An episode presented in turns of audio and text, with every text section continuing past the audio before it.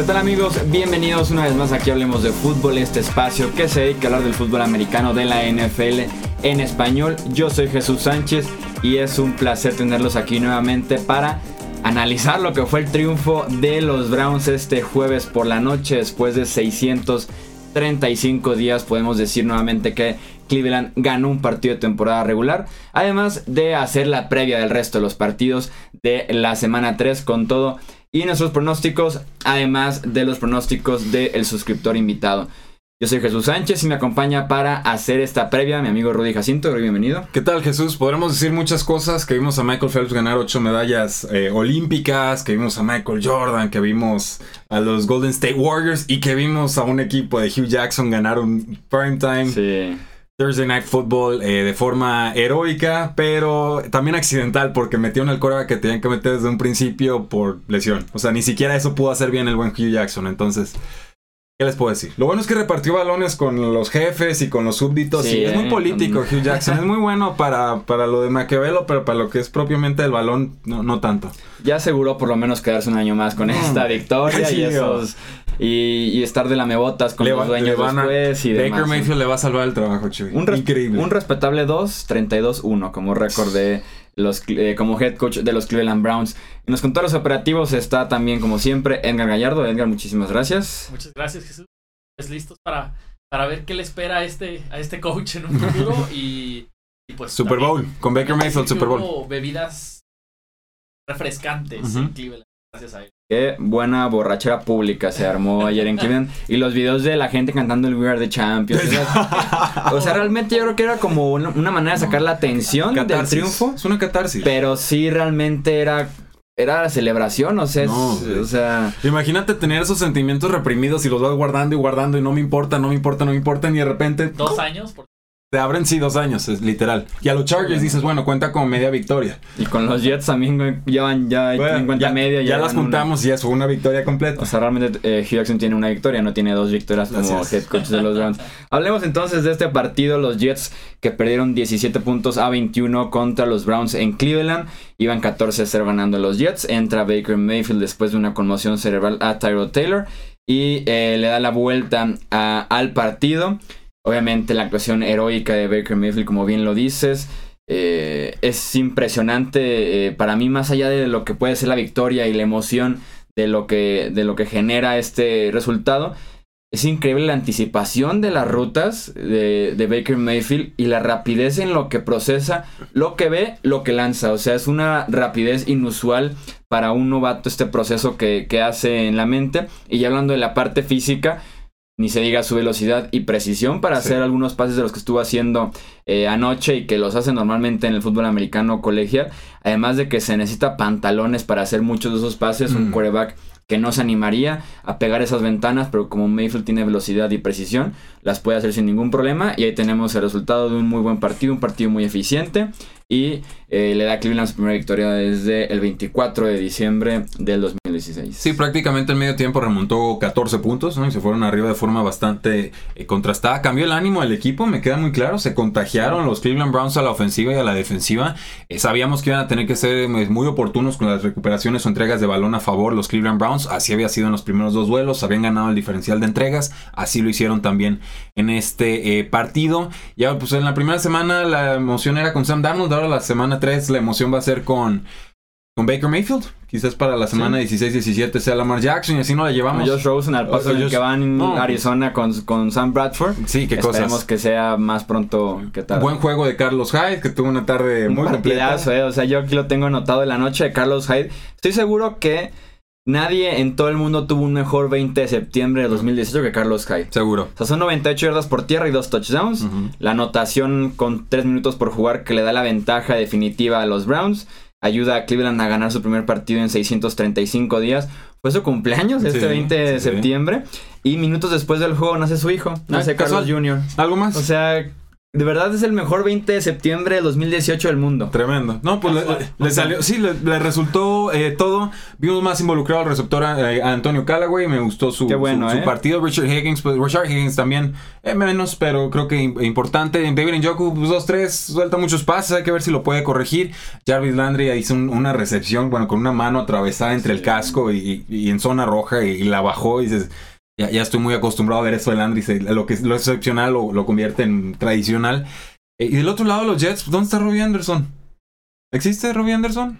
Parece que es. Pero no, o sea, la ofensiva es sumamente inconsistente No, o sea, en conjunto y en individual. Siento, y no, y no lo atribuye al receptor, ¿eh? Yo creo que más bien hay que irnos con el coreback y a la línea ofensiva que no le compra mucho tiempo. Pero buena victoria para Cleveland, habían estado jugando bien. Su récord creo que hasta se queda un poco corto de 1-1 y 1.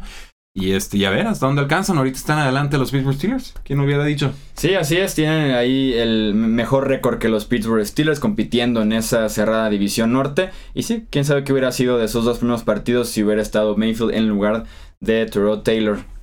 Hablemos entonces ahora sí de los partidos que nos esperan para esta semana número 3. Nuestro suscriptor invitado es Raxon Jr. Muchas gracias, hubo muchos comentarios dejando sus pronósticos para esta semana número 3.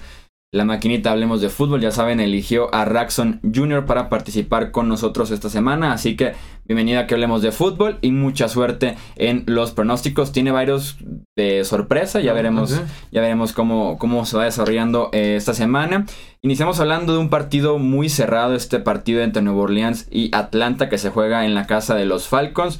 Una rivalidad que a mí me gusta mucho. Recientemente en la NFL ha tomado muy buenos tintes esta eh, rivalidad. Los Falcons vienen de anotar 4 de 4 touchdowns a zona roja, que era su gran problema la temporada pasada. Y la semana 1 se corrigió un poquito en esta semana número 2. Yo me voy con los Falcons. Me gusta mucho el factor que están jugando en Atlanta, con todo. Y que es un roster disminuido por lesiones recientemente. Dion Jones, Keen O'Neill y Devonta Freeman, que tampoco va a estar disponible, el corredor principal de los Falcons. Y el guardia Levitre, que no es necesariamente de lo mejorcito que traen los Falcons, pero es un titular y pues bueno, su ausencia siempre será eh, notable. Yo, yo creo que me voy a ir con los Santos en este partido, me siguen eh, gustando, creo que tienen solamente eh, que levantar la mirada en defensiva, en realidad han estado jugando de forma relativamente pobre. Pero eh, también creo que han tenido duelos más complicados. O sea, los, los Cleveland Browns no son los del año pasado y se sufrieron contra los Cleveland Browns. Tuvieron que remontar, como que todavía están en una especie de letargo ofensivo. No han encontrado un receptor número 2 para acompañar a Michael Thomas, más allá de Alvin Kamara, que es alguien que atrapa desde el backfield. Pero en la defensiva los veo más completos, Chuy. Creo que por nombres, por- sobre todo en esa línea central, Todavía puedo pensar que los Santos tienen eh, posibilidades de detener un poco el ataque de los Falcons. No así de los Falcons. Yo creo que perder a tu linebacker y perder a tu safety eh, es una forma, es un, es un agujero gigante muy fácil de atacar. Yo espero aquí un tiroteo y un partido que se resuelva por tres o menos puntos a favor de los eh, Santos. Y por la gracia de Drew Brees, no por otra cosa. Sí, es sumamente eh, cerrado, pero es un volado prácticamente. Tal vez hubiera sido Nueva Orleans, hubiera ido con, Sí. con los Saints. Eh, y sí, New Orleans debe de encontrar sí o sí esa segunda, tercera opción del juego aéreo porque están también sin Tyren. Benjamin Watson ha sido un desastre desde que regresó a Nueva Orleans. Y ni Austin Carr, ni Cameron Meredith, ni Trequan Smith han sido buenas opciones en el grupo de receptores de los Saints. Pasamos al partido en Baltimore Broncos con... Bueno, perdón. Nuestro suscriptor tiene a los Falcons también para, para este partido. Estoy solo, gracias. Ahora sí pasamos a Baltimore, este partido también cerrado, creo yo, en el papel entre Broncos y Ravens. Eh, me gusta un poquito más la actitud con la que está jugando ahorita Denver, que creo que se contagió muy bien del corazón y de la garra con, con la que juega Case Keenum prácticamente todas las jugadas. Por esa razón yo me voy con los Broncos, pero igual me, partid- me parece un partido eh, de equipos prácticamente del mismo nivel, que tal vez tienen las mismas aspiraciones de ser quinto, sexto sembrado en la conferencia americana, pero sí al final me decanto por eh, los Broncos, al igual que nuestro suscriptor. Sí, bueno, los, y los Denver Broncos visitan a los Baltimore Ravens, entonces no, ahí no le Sí, estamos es dando ni el beneficio de la duda. La localidad se, se ve un poquito vieja, la habías dicho Chuy, la defensiva de los Baltimore Ravens está un Sí. peldaño por debajo del año eh, pasado y vienen bien recuperándose CJ Mosley, una lesión que parecía grave, parece no lo va a hacer eh, tanto, pero sí creo que Denver ha sacado adelante partidos muy complicados, o sea, tuvo que remontarle a los Oakland Raiders, tu aguantó el empuje de los Seattle Seahawks hacia el final del cuarto cuarto en la semana 1, me, me gusta, tienen un poquito más balanceado el ataque, cierto que Keenum está lanzando muchas intercepciones, pero eh, digamos su capacidad ofensiva le permite o le ha permitido hasta el momento reforzarlo, tienen una buena dupla de, de corredores. Está bien rodeado también el juego. Está bien rodeado. Y de la defensiva ni ni se diga, pueden llegarle a los mariscales de campo sin mayor eh, problema. El otro lado, pues más bien es un voto en contra de Joe Flaco. Creo que su semana 1 fue espectacular por, por el rival. Su semana 2 fue un poquito más en declive porque Cincinnati tiene muy buena defensa. Eh, creo que no le va a poder volver el balón tan a gusto en este partido. Por ahí puedo ver un touchdown largo de John Brown, que creo que está en un estado de, forma bastante, bastante dulce. Pero eh, más allá de que tiene muchas alternativas de, pase, no creo que le, le vayan a poder anotar más puntos a los Denver Broncos que viceversa. Entonces, pese a que están de visita, creo que los Denver Broncos van a continuar con su buen paso en esta campaña. Cincinnati frente a Carolina es el siguiente partido. Los Panthers que vienen de, hacer, de, de recibir 31 puntos la semana pasada contra los Falcons. Y Cincinnati que viene a anotar 21 puntos casi en el primer cuarto en esta dupla de Dalton y Green. Yo me quedo con los Bengals, al igual que nuestro suscriptor Raxon Jr., tú. Eh, igual. También con los Bengals. Me, me, voy a quedar con los Bengals. Eh, muy. Lo hemos dicho en la, en la previa de la temporada. Los, los Carolina Panthers de para arriba y para abajo no sabemos bien para dónde. Muchas lesiones, en, la, en la ofensiva. Creo que la defensiva de los Bengals está llegando bien. Creo que está llegando eh, para quedarse. Y la ofensiva también está tocada ahorita por una varita mágica. La, ofensiva de los Bengals, aquí les dijimos que iba a tener mucho potencial y se ha visto por lo menos en este inicio de temporada. Solo, solo ojo, pierden a Joe Mixon, tienen a Gio Bernard, un jugador muy capaz, pero eh, Mixon está dando prestaciones muy importantes este año. Entonces, si logran contener un poco el juego terrestre, puedo ver un partido más cerrado a lo que se espera. Duelo de desesperados con marca de 0 y 2. Los Giants eh, visitan a los Houston eh, Texans. Los Texans que tienen de regreso a Will Fuller en, la ofensiva. Los Giants van sin Oliver Vernon y sin Eli Apple, defensive end y cornerback titulares. La defensiva de los Texans se debe de comer a Eli Manning todo el partido con esa línea frontal que tienen ese grupo de linebackers. Y me quedo con los Texans, al igual que nuestro suscriptor. Sí, yo te hago segunda, Chuy. Si algo me dolió de la, de la semana, bueno, de la temporada pasada, pero sobre todo de la semana pasada, era ver a Eli Manning tratando de escapar del bolsillo. Dios mío, un rollout, o sea, así como me giro, que no me vean, que no me vean, y luego voltea y ya tiene a tres encima porque es lento. Y la línea ofensiva de los Giants no es buena, o sea, el centro y la guardia derecho y el guardia izquierdo. Por eso es que se tiene que reconstruir todo, no solamente el lado izquierdo como lesión este offseason, y ahí tienen los resultados. Sí, no se puede esconder entre dos líneas. Eh, se lo van a comer, lo van a estar capturando. Van a haber otros 15 pases para Saquon Barkley porque a Eli Manning ya las ideas no le dan para mucho más. Tristemente, ya para mí ya es un coreback acabado, lo voy a decir así tal cual. Para mí ya Eli Manning es un suplente. Pero eh, aún así, la línea ofensiva de los Houston Texans es un problemita. Sí, también es un problema. Afortunadamente no van a enfrentar a Vernon, que eso ayuda muchísimo, que es el mejor pass rusher de los Giants. Y al final de cuentas desesperados y medio por salvar el inicio de temporada porque ambos tienen marca de 0 y 2 y eso pues por lo menos en el morbo eh, aporta bastante en este partido. Sería la, segunda temporada consecutiva para Giants que empieza a 0 y 3. Tennessee frente a Jacksonville en duda Marcus Mariota por esta lesión que tiene en el codo. Hasta mediados de semana todavía no tenía sensación en la punta de los dedos por esta lesión en la, en la mano derecha. ¿Las sensaciones en la mano son importantes para un quarterback? Yo no sé, no soy quarterback, no, pregunto. Debería ser. Ok, pues bueno, entonces creo que es malo. Eh, también duda sus tackles ofensivos que no jugaron la semana pasada. Tres, tres tackles ofensivos lesionados tuvieron la, eh, jornada anterior. Aún así, aún así, sacaron la victoria en contra de Houston. No, todavía no sé cómo. Ante esta defensiva de los Jaguars, yo me quedo con Jacksonville. Además de que está jugando en casa y que se ve un equipo fuertísimo y listo para descansar la primera semana de los playoffs. Jacksonville por paliza. San Francisco frente a Kansas eh, City, un juego que se ve interesante viendo como el futuro de la NFL tal vez en la posición de quarterback Jimmy Garoppolo frente a Patrick eh, Mahomes. Creo que tienen cómo detener a Karim Hunt eh, a la defensiva de los 49ers con el regreso de Ruben Foster, con la buena actuación de Fred Warner, el linebacker novato para iniciar esta temporada, pero no tienen respuesta para la velocidad y explosividad en el juego aéreo que tienen los Chiefs ahorita. Este partido además es en Arrowhead, que ya ha sido demostrado como un excelente ventaja localía. Yo por eso me quedo con los Chiefs. Mismo caso que nuestro suscriptor invitado, Raxon. Sí, eh, tengo que tomar a Kansas City en casa. Son favoritos en Las Vegas por 7 puntos. Creo que va a quedar en touchdown o menos la, diferencia. El chico de moda contra el ex chico de moda. Yo creo que a Jimmy Garoppolo como que le va a frustrar un poco. Va a tratar de sacarse la, la espina. Si le soga a la NFL, ¿no? Todavía existo. Hola, acuérdense de mí. Soy el, era el ex guapo de la liga. Pero eh, se espera un tiroteo. Así, así tal cual, creo que las secundarias no se van a poder parar. Es, esta es la tónica de juego que tiene Kansas City para este juego y el resto de la temporada. Es una, es una realidad. Ojo con Sammy Watkins, ya, empezó, ya apareció. Ya, ya por lo menos está presente ahí Sammy Watkins en la ofensiva de los Chiefs. Oakland versus eh, Miami.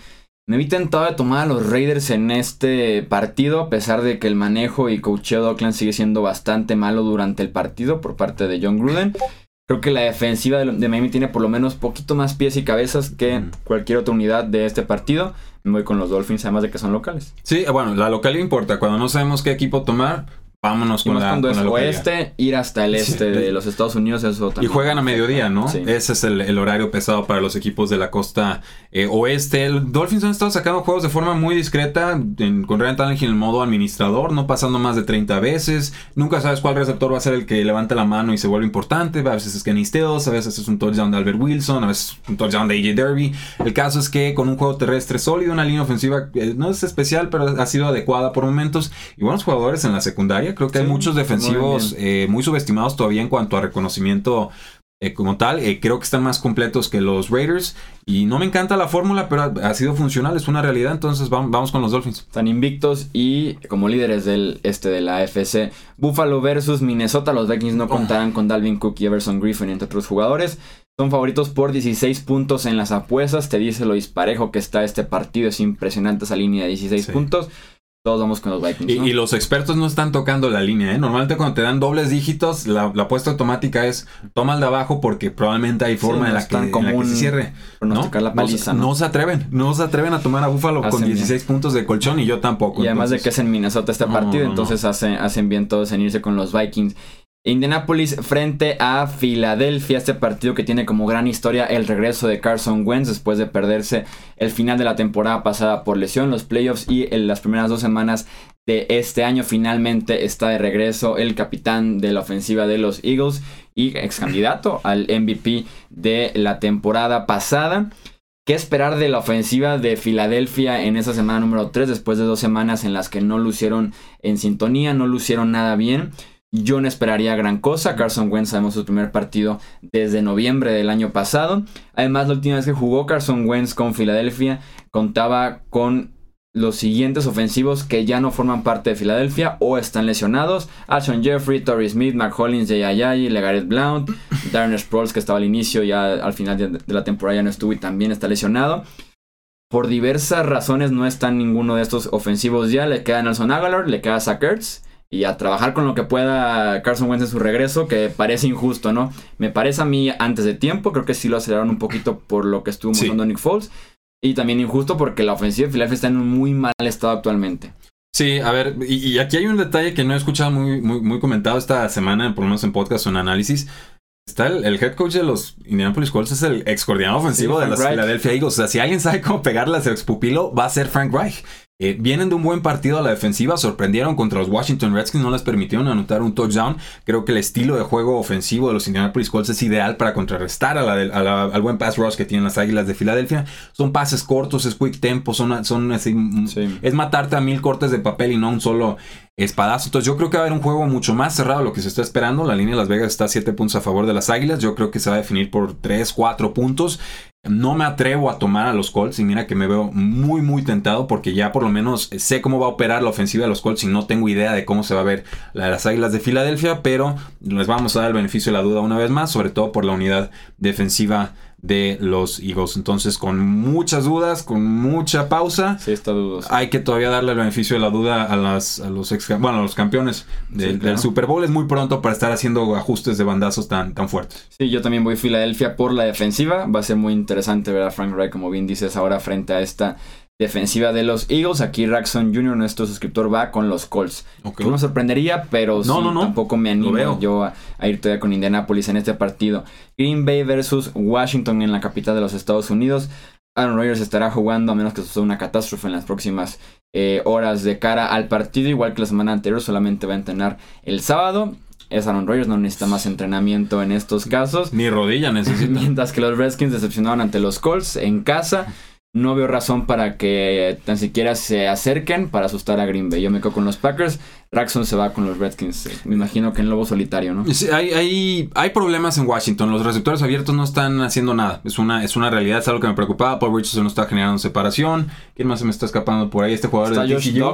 Eh, nada, o sea, Josh no, no, te ofrece mucho. no te se atrapa ni la mitad de los pases. Ja- Jameson Crowder, un año y creo que va a ser lo último que vimos de él. No, no está haciendo Yo esperaba, demasiado. yo esperaba mucho Jamison Crowder y No, yo está quedando de ver todo ese juego. por, por la falta de eficiencia interior, entonces el, el juego se llama Jordan Reed y Chris Thompson. Chris Jordan Thompson. Reed, Chris Thompson. Y Jordan Reed está cometiendo fumbles. Entonces, eh, ojo, ojo por ahí. De todas formas, eh, está lastimado Aaron Rodgers, es un golpe y adiós. Pero aún así, contra Minnesota parece que con esa rodillera, Mm. me da- a mí me da la impresión que ni siquiera estaba lesionado. O sea, jugó tan bien y jugó como muy a su Mm. estilo, que me dio la impresión de que lo rotaron lo suficiente, tomó lo suficiente y con, el y con la rodillera estaba Puede, bien. ser, generales. está algo mejorada la Contra defensiva de Chicago los... sí lo veía Sí. todavía cojeando y demás, pero acaba de suceder la lesión. Y todo No, drogado ahí con la ¿verdad? entrevista, ¿no? Eh, algo mejorado la, la defensiva de los Washington Redskins, sobre todo con el pass rush, sí lo, sí lo puedo Por creer. el centro, sobre todo. Y, va y- y a los Packers no anotaron touchdowns eh, la semana pasada. Fueron casi cinco patadas de Mason Crosby, si recuerdo bien. Entonces, digo, no se han enfrentado otra vez a la defensa de los vikingos. Eh, con esto nada más quiero decir, creo que puede ser un juego más cerrado. La, hay localía los Washington Redskins. La afición no está tan encantada con el equipo. Ya ni siquiera compran sus tickets de Sí. Anuales.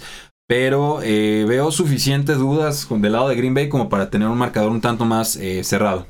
Vamos entonces con. Voy con eh, Green Bay, ¿eh? No, vas con más- Green Bay, más que, que quede claro. Vamos al primer clásico que tenemos de Los Ángeles, desde que ambas franquicias están ahí, Chargers versus Rams, en este caso el local son los Rams, estará jugando en el Coliseo.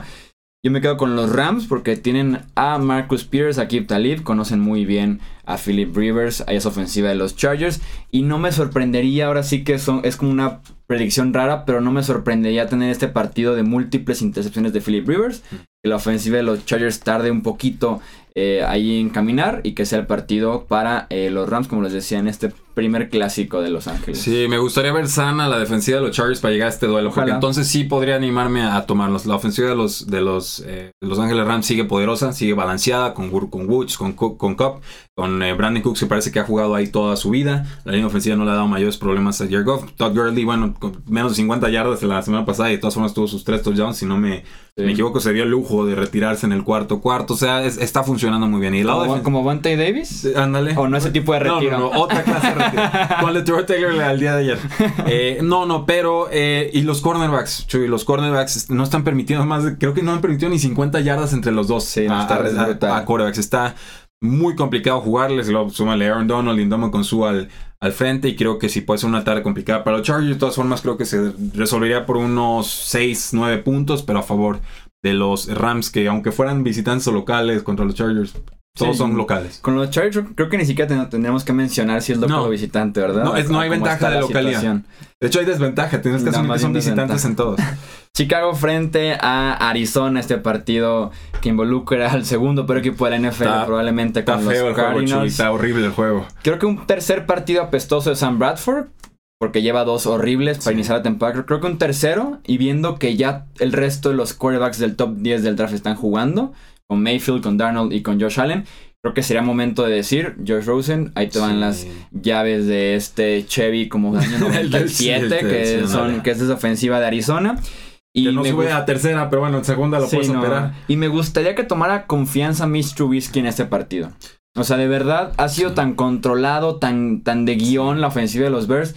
Dale la oportunidad a este partido frente a Arizona. O sea, Be- Becker puede hacer fuera del guion, yendo más de 10 yardas de distancia, para que aprovechen bien este partido que es ganable con guion o sin guion para Chicago. Así de sencillo. Sí, el, el problema con Trubisky es que salen con sus 15, 16, 20 jugadas prediseñadas, Sí. practicadas, que ya tienes estructuradas para poner a prueba la defensiva y ver qué es lo que te van a arrojar de contraataque.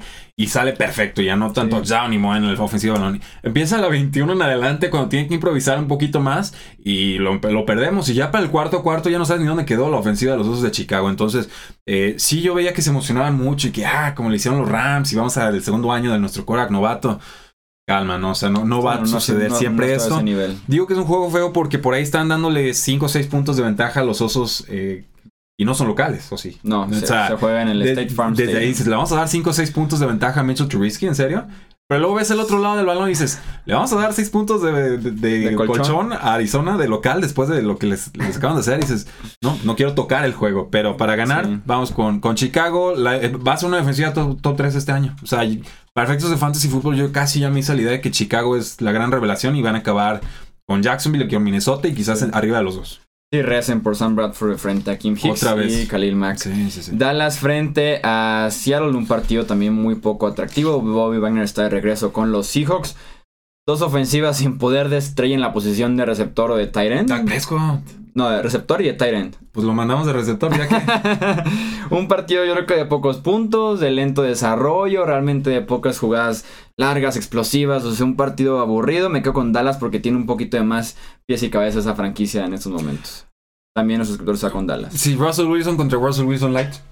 Sí, no. Y digo light porque pues no ha llegado a esas, a por lo menos, por lo menos acá está Elliot y una línea ofensiva medio decente y ya ahí están los Miren, Cowboys. los Seahawks están en reestructuración. Si ellos no lo quieren decir, lo voy a decir yo. Están en reestructuración, le tienen pavor a la palabra R, es una realidad. La línea ofensiva no está dando el ancho. Russell Pero Wilson. tampoco es como que es un secreto. No, no, no. Pero pues, los únicos que no quieren aceptarlo, enterarse, son O sea, ellos. Sí, son ellos mismos. pues. Sí, el coordinador ofensivo de los Seattle Seahawks, Dios mío. Podemos hacer un pequeño paréntesis con, Sí, adelante, adelante. con Schottenheimer. O sea, Schottenheimer ya estaba fuera de la NFL. Para los que no lo conocen, búsquenlo. No ha tenido éxito en ninguna de sus múltiples eh, posiciones en la NFL. Su estilo de juego es correr y correr y correr. Los del Monday Night Football esta, esta semana estaban felicitándolo porque se mantuvo fiel al juego terrestre y lograron anotarle un touchdown a los Osos de Chicago. Y decía yo, tienen que remontar dos anotaciones, se le está acabando el reloj en el cuarto cuarto. Ni el coordinador sabe lo que está haciendo, ni los mensos que están hablando en la televisión. Bueno, y las decisiones de cansar a Chris Carson en el equipo Sí, especial. sí, no, gracias. por Rashad Penny para correr el balón. Eh, Son un desastre, no tenía No idea de, de cómo jugar. Y, y discúlpeme, Jason Witten no es buen locutor, no es buen comentarista todavía.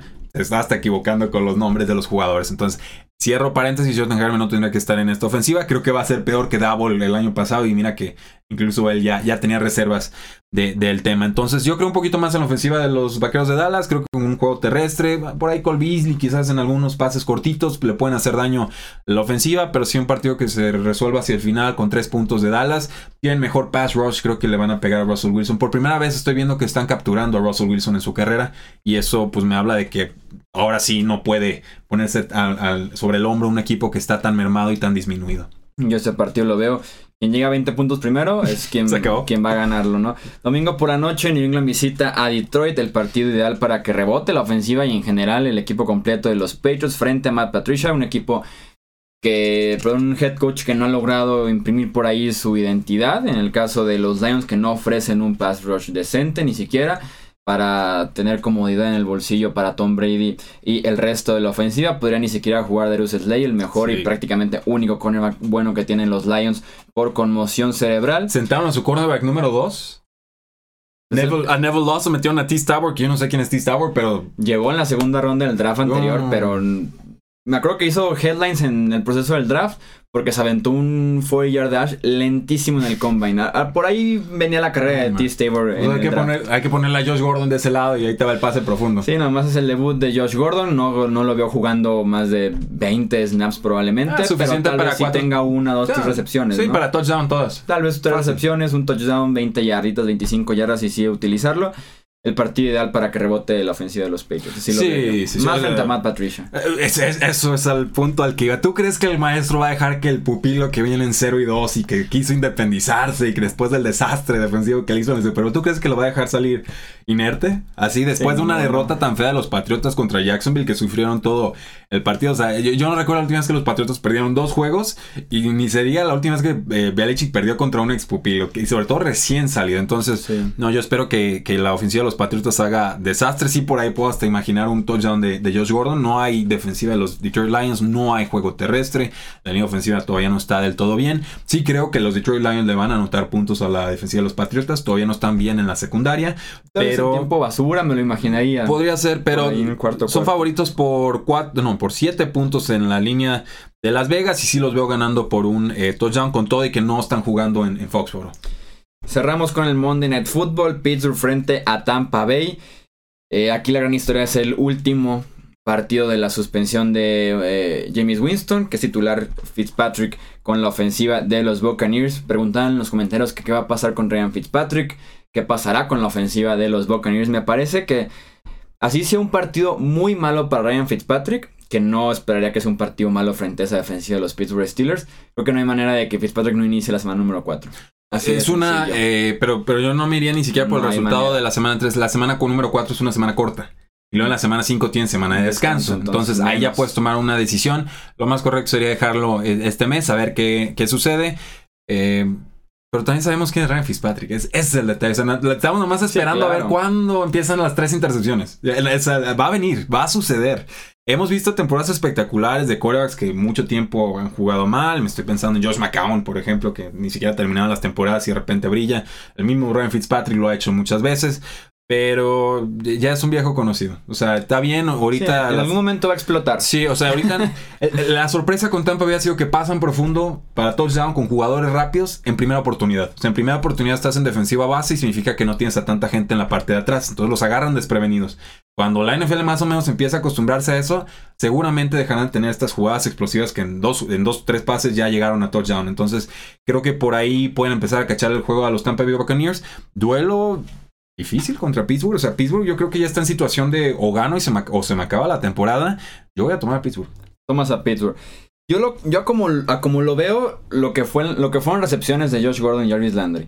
Lo que fue en la semana 2 el juego completo aéreo de Kansas City con Derek Hill, con Sammy Watkins, con Travis Kelsey, dos touchdowns. Aquí tienes Mike Evans, Chris Godwin, Deshaun Jackson y los dos alas cerradas que son la gran pesadilla de las defensivas de los Steelers desde que se fue Ryan Shazier, OJ Howard y Cameron Braid. Con Ryan Fitzpatrick jugando a ese nivel que por lo menos con Fitzpatrick sí te da la sensación de que es de un juego a otro, pero por lo menos te deja ver cierta declive o te deja ver que es un partido promedio. Y después viene la serie de intercepciones con Fitzpatrick. Realmente ha sido dos partidos brutales. Sí. No me imagino el cómo pase de ser de un partido brutal, de cuatro touchdowns, 400 ya, o sea, ese nivel de brutalidad, a pasar tres intercepciones en una noche frente a una defensiva incompleta como es la Sí, es incompleta, de los es Steelers incompleta. sin Ryan Shazier, que le duele muchísimo la velocidad, con un lento Joe Hayden y muy lesionado recientemente, con Ari Burns, que no tampoco no es un velocista, tienes a Mike Evans enfrente, la velocidad de Deshaun Jackson, Recuperan a Joe Pues, Hayden, pues va a ayudar. Digo, no puede defender a 5, pero puede Sí, defender no, a la- uno. las alas cerradas y creo que sí hay un problema interno, por lo menos en la parte ofensiva, con los Steelers. Sí. Que medio viene con frustración de línea ofensiva y corredores. Y creo que es un tema aparte lo de Antonio Brown y que- corre eh, rutas que él oye, quiere, que Es, no es- recibe el balón. es diva el muchacho, ¿eh? Que siempre están los periódicos, se, enfrentan se, en... se puede dar ese lujo. No, o sea, es Antonio Brown. En estos momentos, con el récord que traen, con Sí, ahorita, Bell no, pero... O sea, cállate en Twitter, ponte a trabajar, Dios mío, no puedes hacer eso. Y siempre sale con sus selfies en el vestidor Y y... no, y no hay urgencia por parte de los Steelers. No lo siento de esa manera por parte de, de nadie. O sea... Quieren, no, pues quieren echar el problema bajo el tapete, aquí no está pasando nada. Yo estoy apelando al orgullo de una institución Sí, claro. que jamás se hubiera imaginado estar en esta situación de estar por detrás de Cleveland y detrás de los Ravens y detrás de, ¿quién se me está? De, De los, los de los Bengals. Eh, ante una ofensiva que, seamos Sí, sinceros, en, pretemporada eh, era favorito Steelers por 7 puntos. Después de la semana 1 por 4 puntos estaba checando. Ahorita es por un punto, incluso algunos van a dar favoritos a Tampa Bay. Por más locales que sean, es muy poco tiempo y es tan pocas las variables o los juegos que hemos tenido que es un ajuste demasiado desfasado. Voy a apelar a, a un abstracto, a un ideal, a una idea. Sí. Y simplemente me, me da la espina de que aquí va, tiene que despertar Steelers. O sea, si, si los tomo y aquí fallan, eh, olvídense de ellos esta temporada, no creo que se puedan recuperar. No, yo también lo analicé hasta cierto punto antes de hacer el pronóstico. Sí, decía cómo es. O sea, voy con Tampa Bay porque en el papel están jugando muchísimo mejor en todas las facetas del juego. Pero cómo los Steelers van a iniciar tres semanas sin ganar un partido, el que era Parece. para mí el favorito Pero, pero ya, americano. pero ya sea, perdieron dos. Entonces, eso es, es- es- no es como que tienen que perder tres, no. Ya perdieron dos y falta uno. Sí, o sea, O sea, no es- no es la probabilidad te- tan te- complicada. No te, suena el decir cómo van a iniciar sin victorias. O sea, de verdad sí el orgullo, el talento a final de cuentas de Big Ben, Antonio Brown, Ujú. Julian Schuster. O sea, se hacen presentes ese tipo de cosas. Pero es que el, el sentido de urgencia, el problema interno medio le resta a esos posibles argumentos que podría Sí, haber a favor yo- de yo lo, en ese sentido. Lo, lo único que agrego en, es- en ese punto es le aguantaron a la ofensiva de Kansas City, recuperaron 21 puntos, después se les fue arriba a Kansas City a y luego se me se hizo un volvieron a poco pegar. mentiroso ese 21-0, 21-21, ¿eh? Eh, tuvo que haber sido ser- iba a ser un 28-0. 28-0. Tuvo que haber sido Iba a ser un 28-0. 28-0. eh, creo que estuvo mal, mal anulado lo- aquel. los, los detienen con un 21-7, un castigo les da vida a la ofensiva, ujú. 21-13. O sea, se me hizo Bueno. así como un 21-0, 21-21, un poquito. Pero ahí está el mentiroso. espíritu de batalla. Y, y los touchdowns de Y Tampa Bay son de, son de 70 yardas y en primeras oportunidades. Sí, O sea, en verdad, si los no Steelers repetir mucho. caen en la trampa otra vez de, de este tipo de jugadas, es que de verdad ya tienen que correr a todos. Lo que sí es que ESPN se sacó, se sacó la lotería con este partido. ¿eh? Sí. O sea, hace un mes dices Pittsburgh Tampa Bay. Basura. El último partido de Ryan Fitzpatrick como titular antes de que regrese James Winston. Pittsburgh apaleando en Tampa Sí, Bay. sí, sí. Y de la nada te sacas la lotería con el equipo más encendido de la nacional. Y el equipo con problemas, que también coincide que es famoso, tiene aficionados, la gente le encanta hablar de ellos. O sea, Sí, o sea, ¿qué simplemente. de lotería es esta? Eh, es- me está costando hasta defender a los Steelers. eh, no soy muy partidario de los Steelers esta temporada y nunca me ha gustado lo que hace Mike Tomlin. Simplemente creo que en un tiroteo, con la- el sentido de urgencia que estamos casi en un escenario de playoffs, este, tiene que despertar Weekend. O sea, alguien se tiene que poner el equipo al hombro y no creo que va a ser Antonio Brown. Creo que tiene que ser el mariscal de campo que le meta en cintura al equipo. O Yuyu, que parece ser el más maduro de todos en el vestidor diciendo calmen las aguas. Sí, no, y, que, y que realmente ha estado produciendo las dos Sí, semanas sí. O anteriores. sea, ¿no? él, él es el futuro de los Steelers, pero bueno. Ahí está entonces la previa y pronóstico ¿Qué para opinan? cerrar. Díganme Braxton qué Jr. va con Tampa Bay y, Bueno, y en los comentarios de verdad sí. díganos, sobre todo ese partido, incluso hay que aprovechar el Sí, Steelers sí, sí. Buccaneers que es hasta el lunes todavía. Tenemos tiempo para platicar de ese partido en los comentarios. ¿Qué, qué esperarían? me reservo el derecho a cambiar de opinión, ¿eh? O sea, búsquenme en Twitter y ahí vean qué onda, pero ahorita tengo que decir Steelers.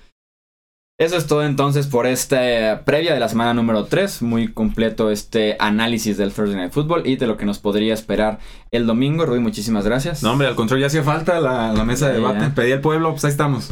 Edgar, muchísimas gracias por estar en los controles operativos de este podcast. Muchas gracias, Jesús. Gracias, Rudy.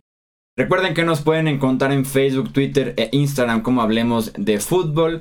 Les, también les pedimos que se suscriban en YouTube al canal que tenemos con videos de este podcast y también videos diferentes cada semana, así como suscribirse al podcast y también dejarnos sus comentarios y sus reviews en la aplicación que ustedes utilicen para escucharnos. Yo soy Jesús Sánchez, esto es Hablemos de Fútbol y nos escuchamos en el próximo episodio. Hasta luego.